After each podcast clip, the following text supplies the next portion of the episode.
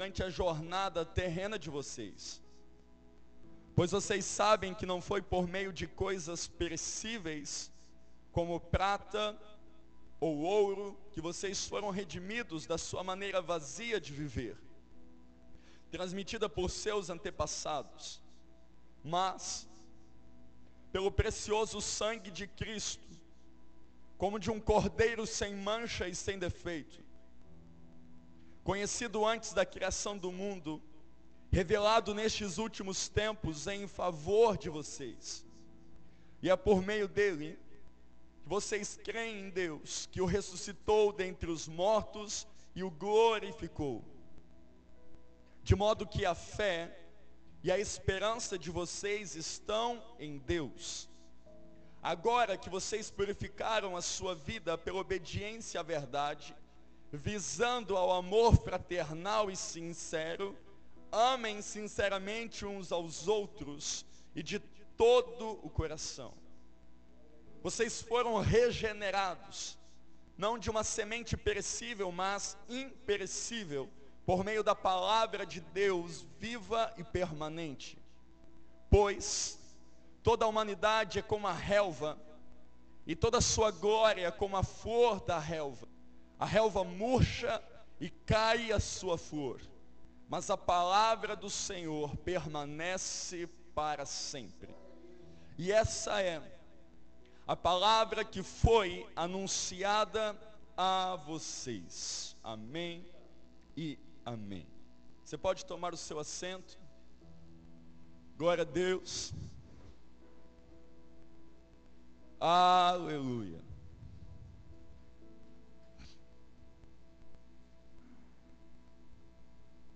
Deus é bom. Queridos, nós estamos ainda na série sobre o fim dos tempos. E eu creio que é um assunto que nós precisamos voltar a pregar, voltar a, a proclamar, voltar a entender e principalmente voltar a viver. Quando estava ministrando sobre o fim dos tempos, nós, a última palavra que nós ministramos, da série de mensagens que eu achei por bem seguir, nós vimos sobre arrebatamento. E quando nós falamos sobre arrebatamento, eu senti que Deus ele desejou nos frear nesta mensagem. Porque arrebatamento é o retorno de Cristo vindo dos céus às nuvens e a igreja dele subindo. Eu não sei, querido, se isso está tão distante de você. Mas a minha geração, nós acabamos dispersando um pouco sobre o fim dos tempos. Porque infelizmente nós fincamos as raízes aqui na terra. E nós dávamos jeito para tudo. Nós sabemos como prosperar, nós sabemos como às vezes cuidar de uma família, nós sabemos como resolver as coisas de nossa vida e infelizmente às vezes até sem Deus. Nós plantamos os nossos pés neste lugar e achamos que este lugar é o lugar de morada permanente. Mas uma das coisas que Deus tem tocado no meu coração é que os nossos olhos eles precisam estar na eternidade. Porque quando os olhos estão na eternidade, nós vemos o quão curta, o quão breve, o quão passageiro é a nossa vida aqui na terra.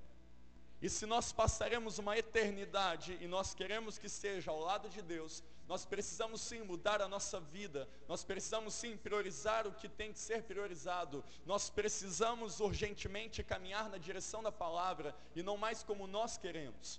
É por isso que quando eu falei sobre arrebatamento, e se você não sabe o que é arrebatamento, eu quero explicar rapidamente para vocês.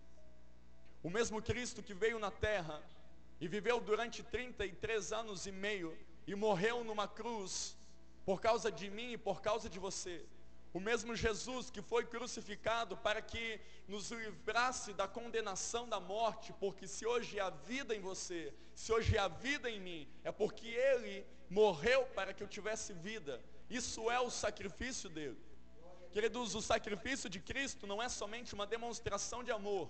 O sacrifício de Cristo é realmente Ele sendo humilhado para que hoje nós estivéssemos em pé. É Ele deixando a sua glória, Ele deixando a sua majestade e vindo na pior forma, que era a forma de homem, para que eu e você nós tivéssemos vida e a vida que nós temos hoje. Então, quando Cristo ele veio, a Bíblia diz que ele morre numa pendurado numa cruz, crucificado, mas ao terceiro dia ele ressuscita. E a Bíblia diz que ele volta a ter contato com os discípulos depois de ressurreto.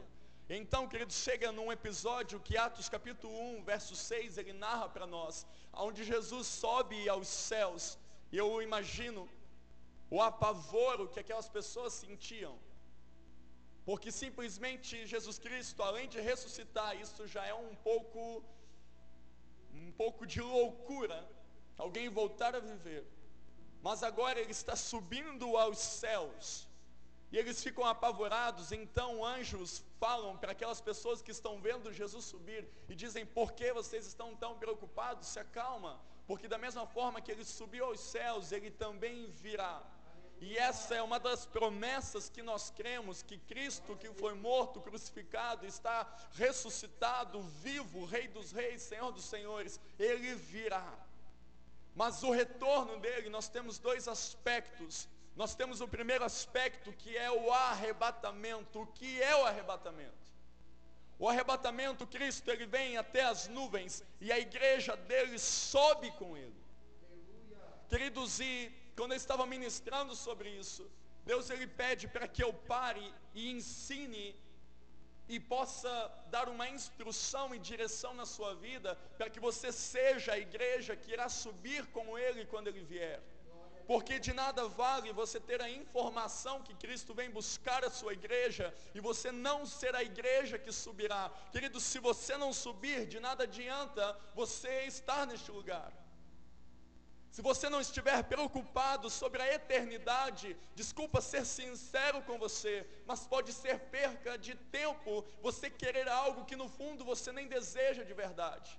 É por isso que nós precisamos tirar as raízes dessa terra, onde nós estamos fincados infelizmente gostamos demais, e começar a entender que a eternidade é o nosso lugar. Queridos, ainda que você viva 80, 90 anos, 100 anos, ainda assim é muito curto comparado a uma eternidade. E eu quero te dizer que o céu é real, mas também o inferno é real. Então não adianta nós termos as informações sobre o fim dos tempos e entender que Cristo virá arrebatar e depois que Cristo virá na sua vinda gloriosa, isso não muda a sua, vi a sua vida se você não estiver pautado na Bíblia e condizer com aquilo que você lê e você crê, para que você seja a igreja que suba. Eu quero, queridos, que de verdade nesta vida eu possa fazer você um salvo em Cristo Jesus. Ainda que você não tenha nada, mas que você tenha tudo que é a sua salvação. Porque muito mais vale você viver a eternidade com Jesus do que achar que está bem aqui. E às vezes nós achamos que estamos tão bem, só que não temos a visão de Deus sobre nós, porque talvez, se fôssemos mais sensíveis, Deus poderia olhar para nós e falar e dizer que o que nós fazemos, somos ou temos, Ele não se agrada. Então, é preciso nós nos alinharmos e Deus, ele simplesmente, ele resolveu com que eu parasse e não prosseguisse sobre a série de mensagens fim dos tempos, além do arrebatamento. Um dos papéis que ele me deu, uma das responsabilidades é ensina a igreja a sua forma correta de subir. Sabe por quê? Porque existem três igrejas. Existe a falsa igreja, existe a suposta igreja e existe a igreja verdadeira. A falsa igreja, queridos, é aquela que infelizmente virou piada. A suposta igreja é aqueles que dizem que são, mas a sua vida não condiz com o que dizem. Mas dentre tudo isso, existe a verdadeira, que permanece fiel e fiel até a morte. E eu não quero que você faça parte da falsa nem da suposta. Eu quero de verdade que você seja igreja de verdade que você possa levar a sua família não mais para o caminho largo que é o inferno, mas você possa conduzir todos que caminham com você para o céu que é o nosso lugar. É para lá que nós fomos criados para estar lá. O céu não é o destino de nossa caminhada, o céu é o lugar de retorno, o lugar onde jamais nós poderíamos sair. E diante de tudo isso, diante de um Cristo que virá buscar a sua igreja, nós precisamos estar prontos e preparados para subir. E talvez eu vou chocar algumas pessoas nesta noite, porque esta palavra ela entrará no seu coração. E talvez você poderá encerrar esta noite e ver que de verdade você precisa de mudança. E eu me alegrarei se você entender que ainda precisa de mudança. Porque todas as vezes que nós achamos que estamos bem, todas as vezes que nós achamos que nada precisa melhorar, talvez nós já estamos muito longe de Deus. A carta de Pedro, queridos, é uma carta que ensina sobre o estilo de vida de alguém convertido. O estilo de vida de alguém que foi salvo. E eu não sei se você pode responder, mas eu posso responder. Eu fui salvo. Eu não sei se você crê da mesma forma que eu creio, porque algumas pessoas têm dúvida. Mas eu entendo que Deus me escolheu, eu entendo que Deus te escolheu. O fato de você estar em meio a uma pandemia usando máscara, porque Deus quer alguma coisa contigo porque seria mais, muito mais cômodo a sua casa. Então, se você ousou fazer isso, é porque de verdade Deus tem algo com você. Agora, se Deus te chamou, se Deus te, te atraiu, você precisa viver uma vida pautada naquilo que Ele deseja te ensinar. É por isso que a mensagem de hoje é o estilo de vida de alguém que foi salvo. Deus ele te salvou do pecado e existe um propósito porque ele te salvou. Efésios capítulo 1, verso 4 vai dizer que Deus nos elegeu nele antes da fundação do mundo para que fôssemos santos, irrepreensíveis diante dele em amor. O propósito pelo qual Deus te chama e Deus me chama é santidade. A santidade, queridos, é algo que nós precisamos urgentemente, nesse tempo, voltar a clamar, a pedir e a nos posicionar. Porque Romanos capítulo 6, verso 1 em diante, dirá, portanto, opa, Romanos capítulo 6, verso 1 em diante, que diremos então? Continuaremos pecando para que a graça aumente? E ele mesmo responde: de maneira nenhuma. Nós, os que morremos para o pecado, como podemos continuar vivendo nele? Se Cristo te chamou, Ele te chamou para ser santo. Se Cristo te chamou, Ele te chamou para caminhar, fazer você caminhar diferente. E é por isso que Pedro, então, ele começa a falar sobre os três aspectos de vida de alguém que é convertido. E se você está aqui, queridos, e ainda não está convertido ao Senhor, é tempo de conversão nesta noite, é tempo de uma posição, dizer eu não quero mais ser taxado como uma falsa igreja, como uma suposta igreja, eu quero ser igreja de verdade, autêntico, íntegro, correto, que aos olhos de Deus Ele possa olhar para mim e ver que sim, eu sou alguém segundo o que Ele deseja. E será que ainda existem pessoas que podem se mover dessa forma? Existe, porque ainda há a verdadeira igreja do Senhor. Então nós não podemos ser uma falsa, nem ser a suposta que em nós haja verdade. Porque Cristo é a verdade. Ele diz: Eu sou o caminho, eu sou a verdade, eu sou. Se você caminha com Cristo, a verdade tem que reinar em você. Então, 1 Pedro vai falar sobre como nós devemos nos mover, e ele diz: os salvos devem viver em santidade. Do verso 13 ao 16, ele vai falar sobre santidade. A santidade é um processo que inicia na sua conversão e termina no arrebatamento, na glorificação. Sabe, queridos, infelizmente a santidade ficou tão dispersa de nossas vidas que muitos falam que no final de suas vidas irão melhorar. Mas a pergunta é, ou o questionamento é: será que você sabe qual é o final da sua vida? Nós estamos diante de um, um pânico mundial, uma pandemia de algo invisível, tão pequeno, mas que tem matado milhares de pessoas. E se você fosse tão seguro do tempo de vida que você tem, você não estava usando máscara. Eu não estava usando máscara. Nós não tínhamos distanciamento social. E sabe por que nós temos? Porque nós não sabemos o dia que nós iremos partir. Nós somos tão frágeis que um vírus invisível tem matado muitas pessoas. Então, aqueles que dizem que no fim de suas vidas irão melhorar, queridos, é uma desculpa. E desculpas nós não podemos apresentar a Deus. Nós precisamos apresentar a Deus uma vida, e santificação é um processo que começa na conversão. E aqui vai chocar algumas pessoas. Se você tem 10 anos de convertido, 20 anos de convertido, 30 anos de convertido, 50 anos, uma vida toda convertida ao Senhor, você precisa ser melhor do que aqueles que se converteram ontem. Se você tem uma caminhada de fé, você precisa ser melhor do que aqueles que estão começando. E sabe o que eu percebo da trajetória? É que infelizmente aqueles que precisavam participar do processo de santificação, eles retrocederam, eles pararam, e aqueles que tinham uma caminhada de fé, eles voltaram a ser meninos e meninas na fé. É por isso que eu falo, queridos, nós precisamos estar seguros na Escritura. Há um Deus que deseja que nós venhamos viver o processo de santificação. Outrora eu era, hoje não sou mais. Efésios vai falar: se você era mentiroso, não minta mais. Se você furtava, não furte mais. Se você enganava, não engane mais porque isso é processo de santidade. O tempo seu de conversão precisa ser exemplo para os fiéis.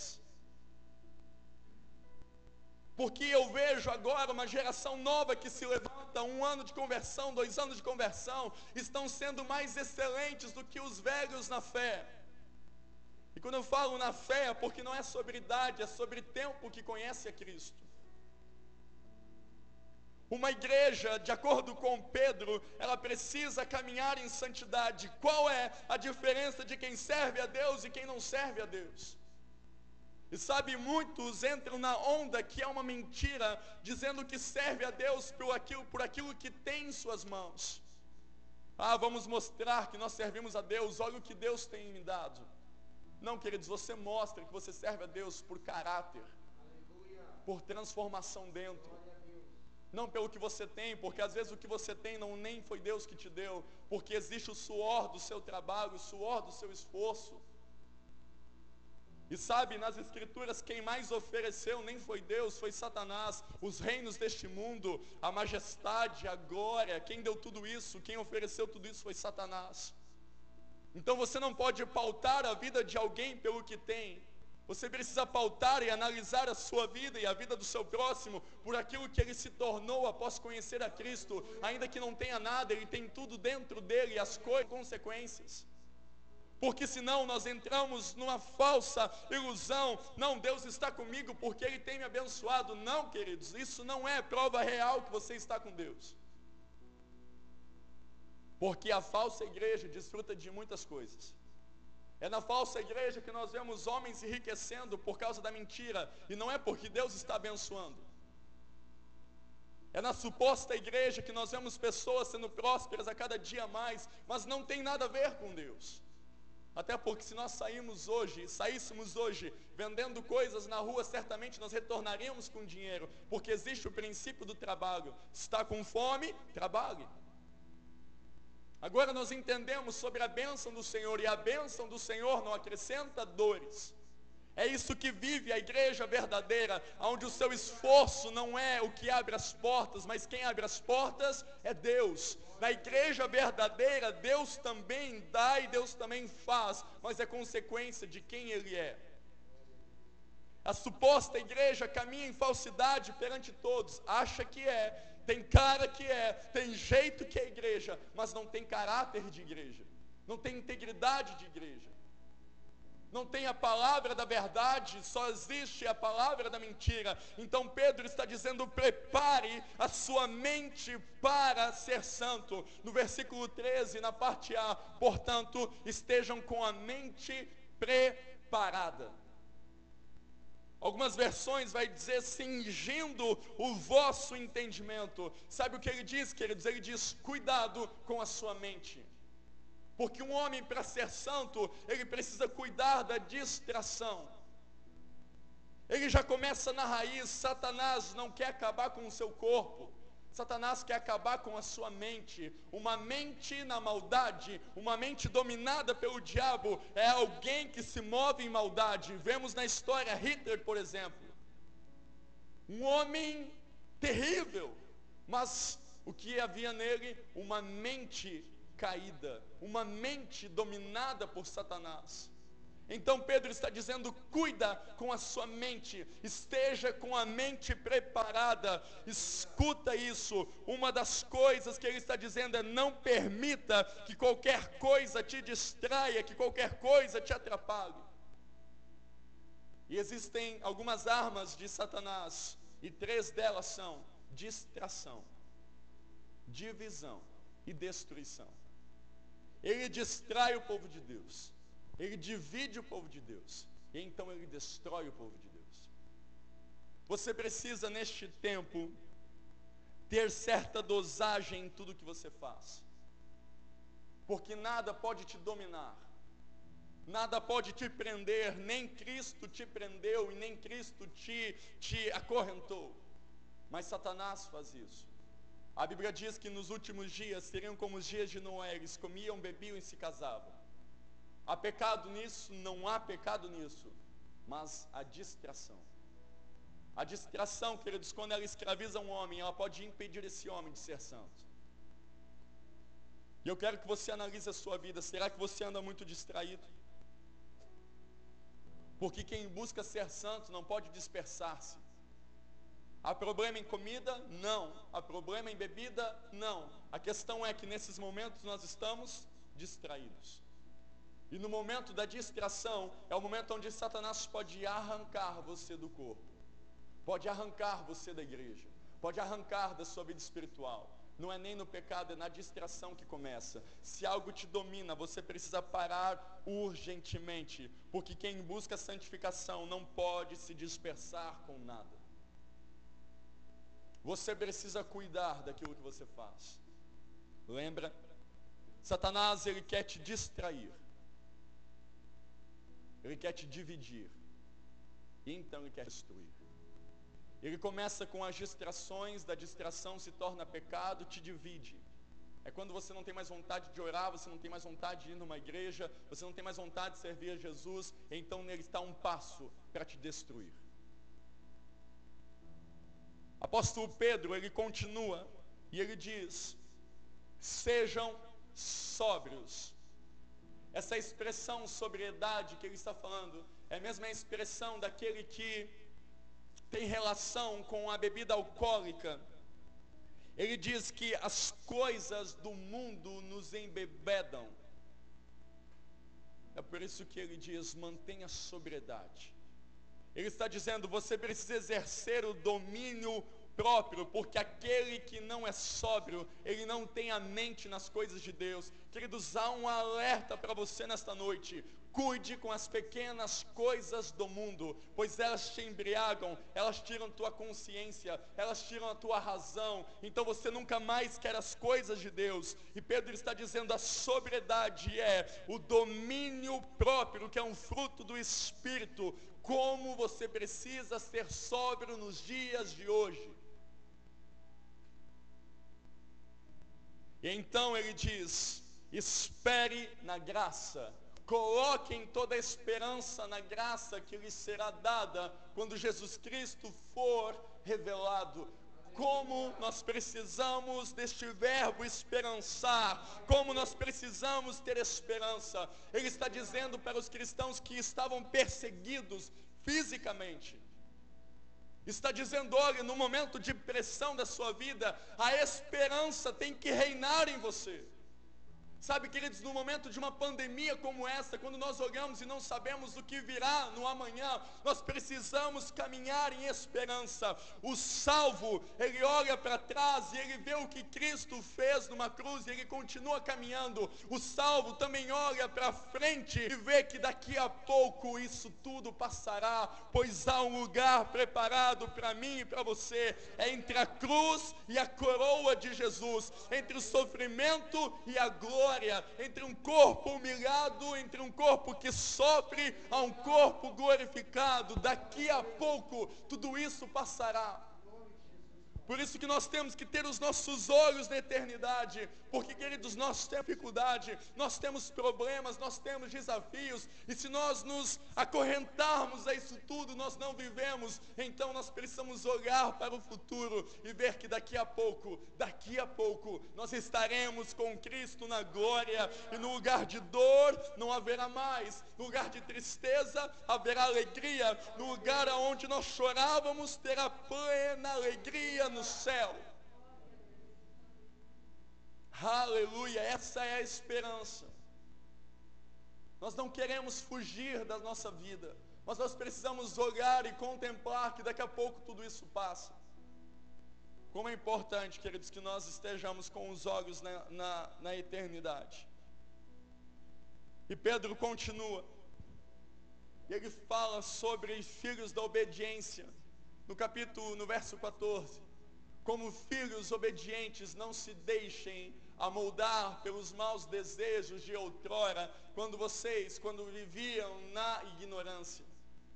Queridos, agora Pedro está falando sobre os perigos que corre aquele que deseja ser santo. Eu não sei, mas nós precisamos urgentemente voltar a ser igreja de verdade. Nós precisamos urgentemente levantar a bandeira de Cristo novamente e dizer que a igreja que estão fazendo piadas não é a igreja autêntica e verdadeira que ainda existe. E ele fala sobre sermos filhos da obediência. Nós fomos salvos para a obediência. Deus ele não se agrada com o sacrifício, ele se agrada com os obedientes. Queridos, você tem que ter uma obediência cega ao Senhor. Obediência cega ao Senhor. Não são aos homens, ao Senhor. Homem, tu questiona, tu pergunta. Homem, você diz, por que eu tenho que fazer isso? Mas ao Senhor você não tem que perguntar nada, mesmo sem entender, obedeça. Porque, querido, se você buscasse entender as coisas de Deus, você não faria nada. Perceba comigo na história, nós vemos Deus falando para Moisés à frente do Mar Vermelho, dizendo: Moisés, coloca o cajado. Olha a loucura disso. Moisés simplesmente pega o cajado, taca na água. Para, e pensa comigo, se Moisés tentasse entender isso. Como assim, Deus? Atrás de mim tem uma cavalaria toda dos egípcios querendo nos pegar. Como assim, Deus? Está muito perto, nós estamos quase morrendo, tem um povo todo reclamando. E o Senhor fala para colocar um cajado na água. Mas sabe o que Moisés faz? Ele não tenta entender, rapidamente ele pega, coloca o cajado e as coisas acontecem.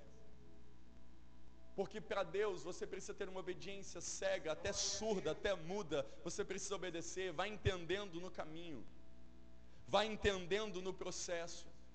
Se Deus falou algo para você, queridos, não ouse a desobedecer, porque Ele sabe o que Ele está pedindo ou mandando. Pra, pra, para os homens, você pode perguntar, você pode questionar, você pode dizer o porquê, mas para Deus, para de desculpas. Se Deus te chamou para o ministério, para de dar desculpa.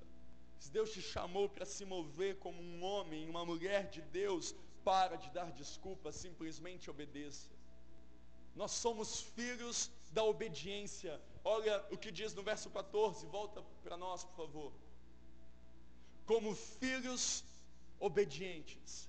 Queridos, Deus é um Deus que é Pai e Ele tem filhos que são filhos obedientes. Por isso que eu repito: existe a falsa igreja, existe a suposta, mas existe a igreja verdadeira. Quem é a igreja verdadeira? Os obedientes.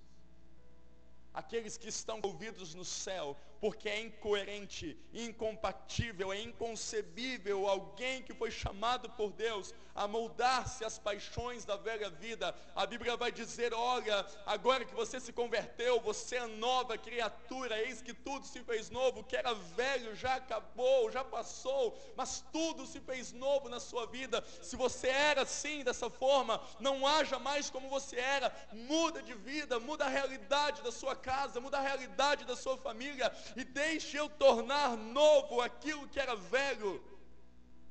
O salvo é chamado para viver em novidade de vida. E ele diz: não se amoldem pelos maus desejos de outrora. Ele está usando a expressão de forma. Ele diz: não coloque o seu pé na forma do mundo. Você já fez provavelmente alguma coisa com massa. E você espalha aquela massa, seja líquida ou não. Queridos, você vê que depois do crescimento ela vai tornando ou tomando a mesma forma da forma. A Bíblia está dizendo que nós não podemos colocar os nossos pés na forma do mundo está dizendo que nós não podemos caminhar aonde o mundo vem e nos enche e nos abraça e nos envolve, mas ele diz: não, não se amoldem pelos maus desejos de outrora, ou seja, não pisem novamente na forma que o mundo existe, que o mundo tem, que o mundo age. Ele diz: a, a, vida de vocês não podem ser daqueles que pisam e o mundo enche vocês, mas a vida de vocês precisam ser ao contrário. O mundo precisa entrar na forma das nossas vidas. Sabe o que é isso? Queridos, Deus não está dizendo que ser santo é se afastar de pessoas.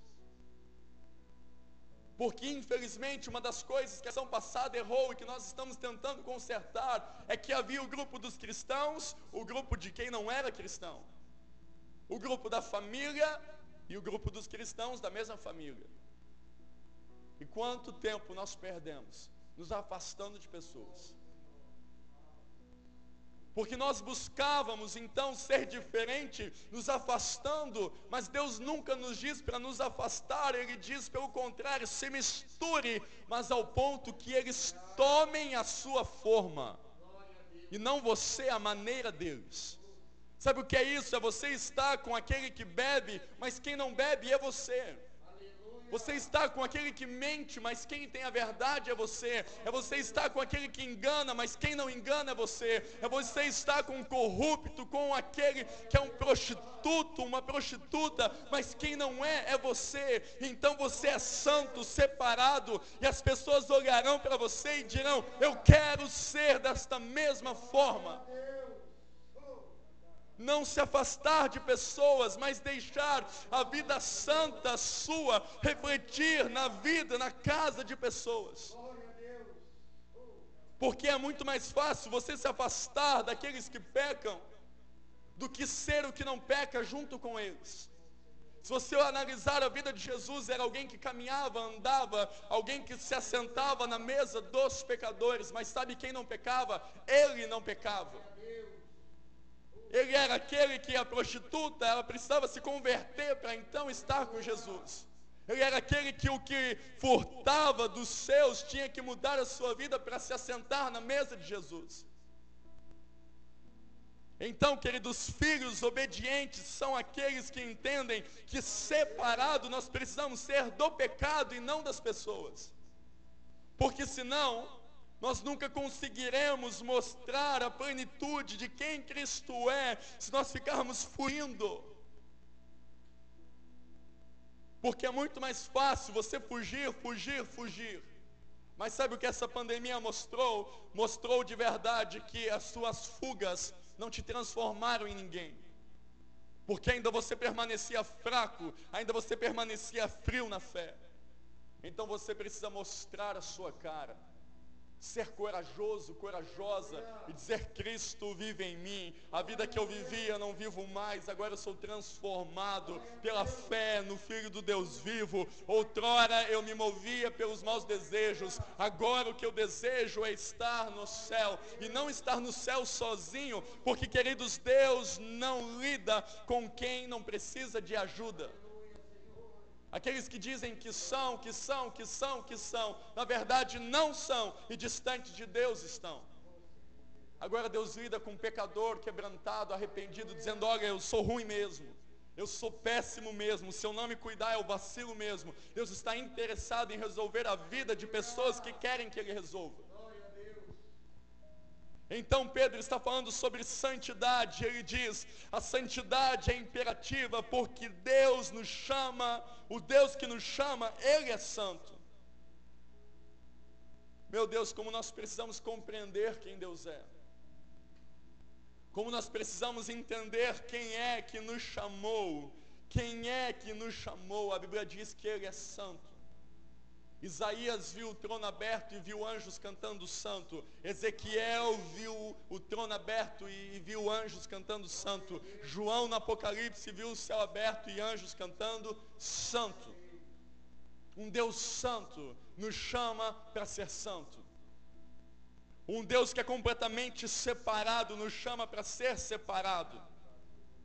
Queridos, a santidade é uma ordem, não é uma opção. Assim como nós algumas ordens de Deus, santidade é uma das e precisa abranger toda a nossa vida. Porque quando nós pensamos em santidade, nós pensamos que, não, eu não sou um homem adúltero. Então você acha que você é santo. Não, não, eu não me movo como pessoas mentem, eu nem, como pessoas se movem, eu nem minto. E você acha que você é santo por causa disso, mas eu quero estender a santidade a todas as áreas da sua vida. Você é santo como pai? Você é santo como mãe? Você é santo como um homem, seja funcionário ou dono dos seus negócios, a sua vida financeira é uma vida santa. Eu falava de manhã, nós temos o costume, nós de igreja, a pegar os músicos e a dizer: olha, vocês não podem ouvir músicas do mundo. Vocês precisam tocar somente para Deus e ouvir só músicas de Deus. E nada disso é errado, até porque nós temos essa ordem. Nós não permitimos que pessoas se contaminem com o mundo e queiram também estar no altar. Só que então, nós deixamos os homens de negócio, nós deixamos o funcionário um pouco à parte do que é santidade. Por exemplo, eu quero estender, estender santidade para uma vida por completo.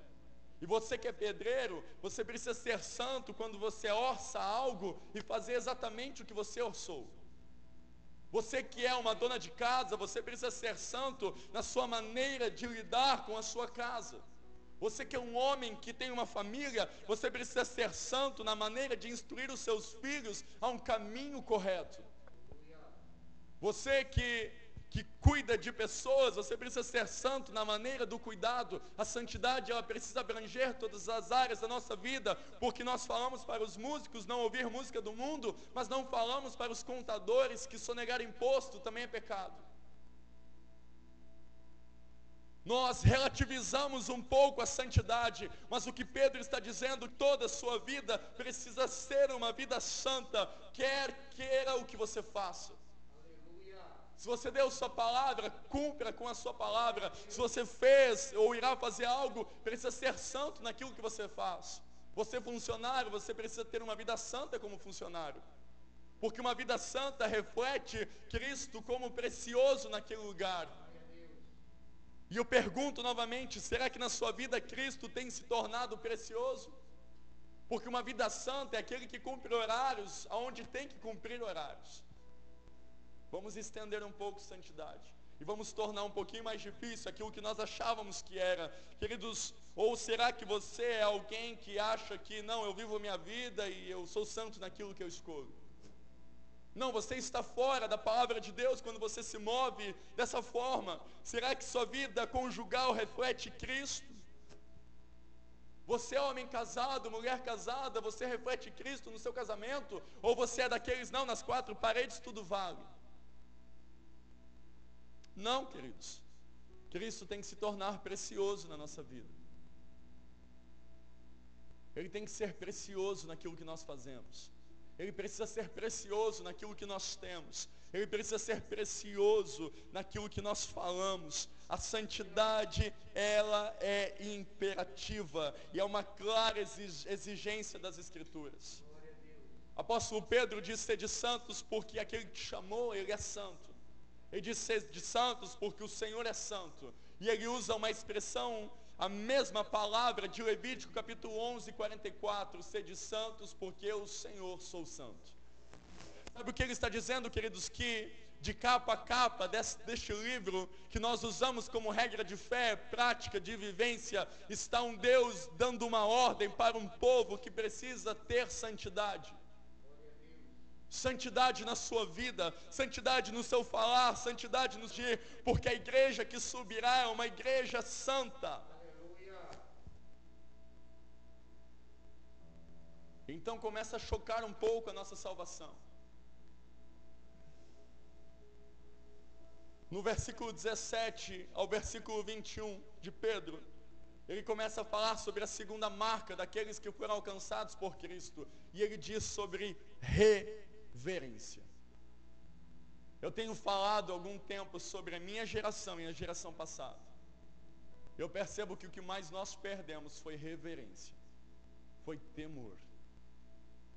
Até a geração passada era radical demais, porque tratava a sua vida com um certo radicalismo nas suas vestes, na sua maneira de viver, mas sabe uma das coisas que eles tinham que nós infelizmente estamos perdendo era a reverência a Deus. Eles até deixavam de assistir televisão porque falavam que isso era pecado, mas sabe por quê? Porque eles não queriam desagradar a Deus. Então hoje nós temos o entendimento de algumas coisas e sabemos que uma veste não nos define, que um cabelo não nos define, que assistir algo não nos define. Mas infelizmente nós perdemos a reverência. E sabe, queridos, uma das coisas que é fácil de entender o que é reverência, a reverência ao Senhor, ela precisa ser notória, visível para você e também para as pessoas. E por que nós devemos reverenciar o Senhor? Porque nós precisamos ter temor. Apóstolo Pedro vai dizer que, ora, no versículo 17, se uma vez que vocês chamam Pai, aquele que julga imparcialmente as obras de cada um, portem-se com temor durante a jornada terrena de vocês. Algumas outras versões dirá: Ora, se invocais como Pai aquele que sem acepção de pessoas julga segundo as obras de cada um. E ele diz: Portai-vos com temor durante o tempo da vossa peregrinação. Você precisa ter temor ao Senhor, porque Ele é Pai, mas Ele também é o justo juiz. Nós entendemos Deus como, e até deixamos um pouco romântico a nossa vida com Deus. Mas esquecemos que o mesmo Deus que é Pai, que Jesus nos ensinou que Ele é Pai, Ele também é o justo juiz que julgará a todos, sem acepção de pessoas.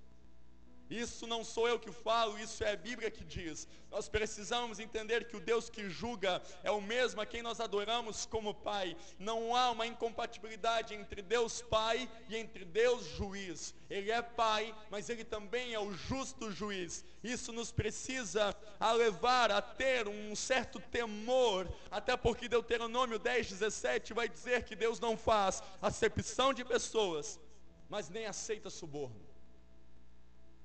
A Bíblia está dizendo que Deus não aceita a sua chantagem emocional. Sabe, se você tem filho, você sabe o biquinho que o seu filho ou sua filha faz. É quase recusável quando eles fazem isso. E você até se quebranta e você até faz. Mas a Bíblia está dizendo que é um Deus que não aceita suborno nem chantagem emocional. A Bíblia está dizendo que há um Deus que ele não inocenta aquele que é culpado, porque ele é o justo juiz. A Bíblia está dizendo, queridos, que o seu bico, a sua forma de falar chorando a Deus, isso não move o coração de Deus. Mas sabe o que move o coração de Deus? É a sua fé e a sua obediência. A Bíblia está dizendo que, embora eu faça isso também, nós choramos na presença de Deus. Nós entramos no nosso quarto, às vezes nos quebrantamos, e como isso é tremendo, mas Deus não está te respondendo por causa do seu choro, Deus não, não está te respondendo por causa daquilo que você oferece, Deus responde porque você é obediente, porque você tem fé. Sabe aquelas pessoas que erram e começam a chorar, ah Deus, ah, e nunca mudam de vida. É porque o choro dessas pessoas que quando erram e tentam voltar, não compra Deus. Sabe aquelas pessoas que acham que conseguem comprar Deus com a sua oferta com o seu dízimo? A Bíblia está dizendo que Deus não aceita suborno. Ele não é comprado nem por mim nem por você. Uau, querido, isso é muito forte. Um Deus que não é comprado, porque Ele é justo juiz. Então a Bíblia está dizendo que você precisa adorar Ele sim como Pai, mas ter um temor durante toda a sua vida, e temor, queridos, não é medo, temor é um profundo respeito, é uma reverência. Sabe, é um temor a Deus, porque nós precisamos analisar sobre o caráter desse juiz. Deus é um Deus que não faz acepção de pessoas. Deus é um Deus que não julga homens e mulheres, grandes e pequenos, doutores, analfabetos, imparcial. Não, Deus julga a todos. Deus não é um Deus que por causa de uma classe ele faz algo. Não, não, ele não faz nada. Deus julga todos de uma forma igual, com justiça, mas não com igualdade. Sabe o que é isso? Igualdade diferente de justiça. Deus não é um Deus de igualdade, Deus é um Deus de justiça. Deus não olha para todos nós e nos julga igual. Não, Deus olha para nós e julga com justiça. Se você fez, Ele te julga. Se você não fez, Ele te julga. É igual, porque Ele não faz acepção de pessoas, mas a sua justiça é correta, é reta. A Bíblia está dizendo que Deus não mostra favor por ninguém, seja rico, pobre, judeu, gentil, escravo ao Senhor. Então, queridos, diante do Senhor há um critério de julgamento. Deus julga cada um segundo as suas obras. Não há imunidade para Deus. Não há cargo para Deus. Ah, eu sou pastor, Deus. Alivia um pouco para mim. Não, quanto mais dado responsabilidade, mais será cobrado. Ah, Senhor, mas eu sou diácono, eu fundei uma igreja, uma igreja, eu estou há tanto tempo como missionário. Deus olha para ti e não vê o seu título nem seu cargo, Deus vê o seu coração. Deus julga cada um segundo as suas obras, isso tem que te dar temor. Sabe por quê, queridos? Você precisa resolver as pendências da sua vida hoje, não amanhã. Existem coisas que ficarão para o julgamento do Senhor. E agora eu quero pegar um pouco você. Sabe quando você fica de picuinhas com irmãos ou com pessoas? A Bíblia diz que isso está guardado, separado para o dia do julgamento, se você não resolver aqui. Já pensou? Você morre, há um julgamento e Deus começa a trazer todas as pendências que você não resolveu. Por isso que o momento de resolver as coisas, o momento de posição, o momento de conserto, de arrependimento, de quebrantamento é aqui e agora. Ah, eu vou deixar para depois, para então me acertar com ciclano e fulano. Não, queridos, você está errado, porque você não sabe quanto tempo de vida você terá. E eu não quero que você leve coisas a serem resolvidas no tribunal de Deus. Porque Deus é tão justo que aquilo que você faz, segundo as suas obras, será julgado por um justo juiz, não por o seu achismo, não por sua preferência, mas aos olhos de Deus. Esta é a pergunta: será que nós estamos corretos e íntegros a Ele? Nós seremos julgados. Por isso que a Bíblia diz: portai-vos com temor durante este tempo da sua vida. Sabe, queridos, temor e reverência é muito fácil de analisar essa palavra quando pensamos nas crianças. Quando vemos crianças de 5 anos, 4 anos, nós cuidamos ao máximo para que essas crianças não tenham contato com palavrões, com cenas obscenas, com qualquer tipo de, de programa. Nós tapamos os ouvidos, fechamos os olhos, falamos, não, não pode assistir isso. Sabe por quê? Porque nós temos temor para que uma criança não seja contaminada com aquilo que está ouvindo, vendo.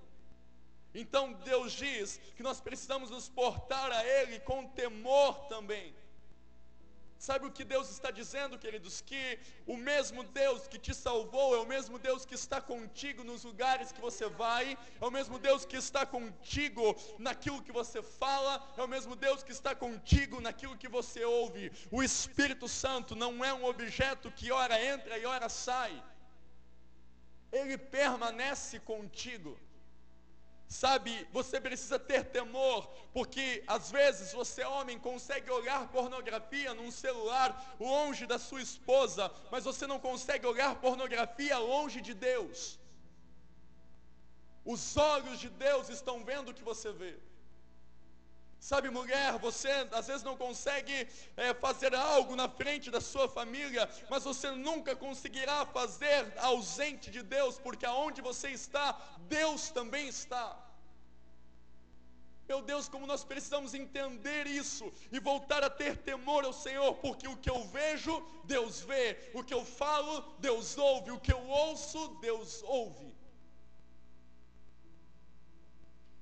Então nós entendemos que um Deus que é santo precisa ou nos encoraja a ser santos na nossa maneira de agir, falar e ir.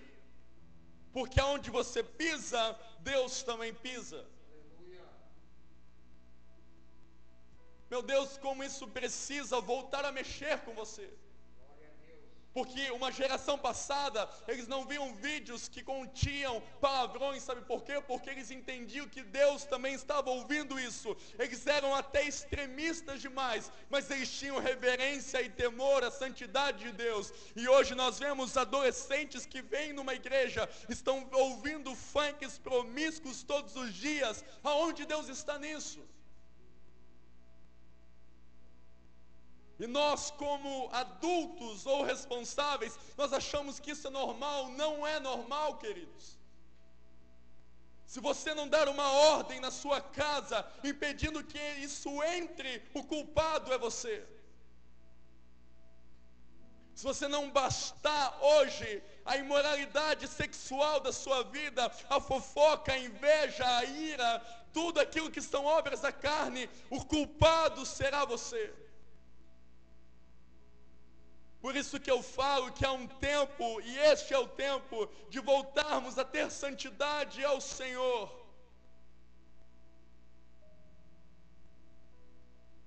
Quantos entendem isso? Nós precisamos entender que o mesmo Deus que é Pai, Ele é um justo juiz. Cuidamos mais daquilo que as pessoas vão falar e esquecemos do que Deus está achando de nossas vidas. Porque é fácil você fechar os ouvidos de uma criança para não ouvir algo, mas é difícil você parar de ouvir aquilo que não agrada a Deus. É fácil você dizer para alguém que você manda, não faça isso, não faça aquilo, cuida disso, mas é difícil você assumir que você precisa mudar. Nós cuidamos muito mais dos ouvidos das crianças do que do próprio Deus que está junto conosco. E sabe, Deus não fica com mimimi olhando para ti e tendo pena de você.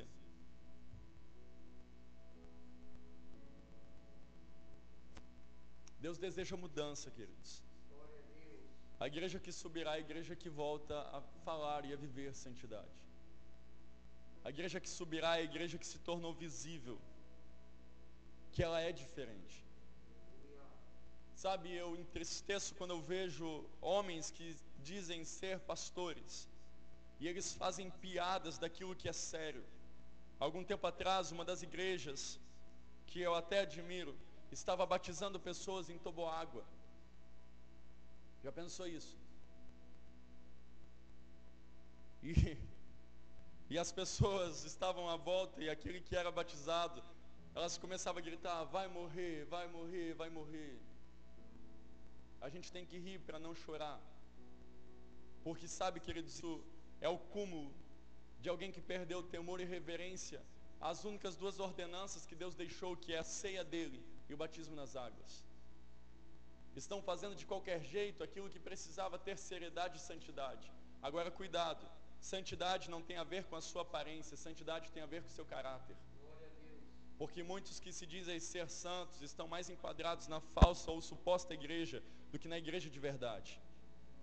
Muito tempo a geração passada cuidou da sua aparência, esqueceu o seu caráter. Então eram homens que vestiam como igreja, tinham a Bíblia embaixo dos seus braços, pessoas que não usavam outra roupa a não ser um terno, mas a sua vida não refletia a preciosidade de Cristo. Então uma geração está aqui, nós somos essa geração, que às vezes não precisamos nos portar com uma roupa excelente. Às vezes não precisamos estar tão ausentes das coisas normais da vida. Mas jamais podemos entender, queridos, que servir ao Senhor é servir de qualquer jeito. O mesmo Deus que te chamou, Ele é o mesmo Deus que exige santidade, dia e noite. Vamos voltar a ser santos. Vamos voltar a falar sobre santidade. Na verdade, Vamos mostrar a santidade em nós. Se preocupe menos com pessoas e cuide mais de você. Cuida da sua vida, queridos. Cuida da sua casa. Cuida da forma que você está vivendo. É inadmissível hoje pais deixarem crianças serem contaminadas por os influenciadores da internet. Sabe o que eles estão ensinando as suas crianças? A destruir a sua casa. É inadmissível, queridos, você que deseja ser santo, deixar as novelas falarem mais alto na sua vida do que a palavra de Deus. É inadmissível você que quer santo, deixar cenas obscenas entrar na mente. Cinja o vosso entendimento, fecha ele, cuida com as distrações. Os palavrões, eles precisam cessar dos seus ouvidos e da sua boca. Vamos ficar em pé e vamos orar e pedir ao Senhor que nos quebrante. Vamos voltar, queridos, ao Evangelho puro e genuíno que é a palavra do Senhor. Vamos voltar a amar o Senhor com todo o nosso coração, com a integridade que há nele. Vamos voltar a buscar o Senhor, não mais de aparência, mas de uma forma autêntica, correta, verdadeira. Não se afastando de pessoas, mas sendo a diferença em meio às pessoas. Não mais dizendo que você não vai no convívio da sua família, mas queridos indo e sendo a diferença naquele lugar. Não mais deixando de, de compartilhar os momentos com os seus parentes, mas estando com eles, não mais deixando de compartilhar os momentos com os seus amigos, mas estando com eles, porém mostrando que há uma diferença em você, que Cristo te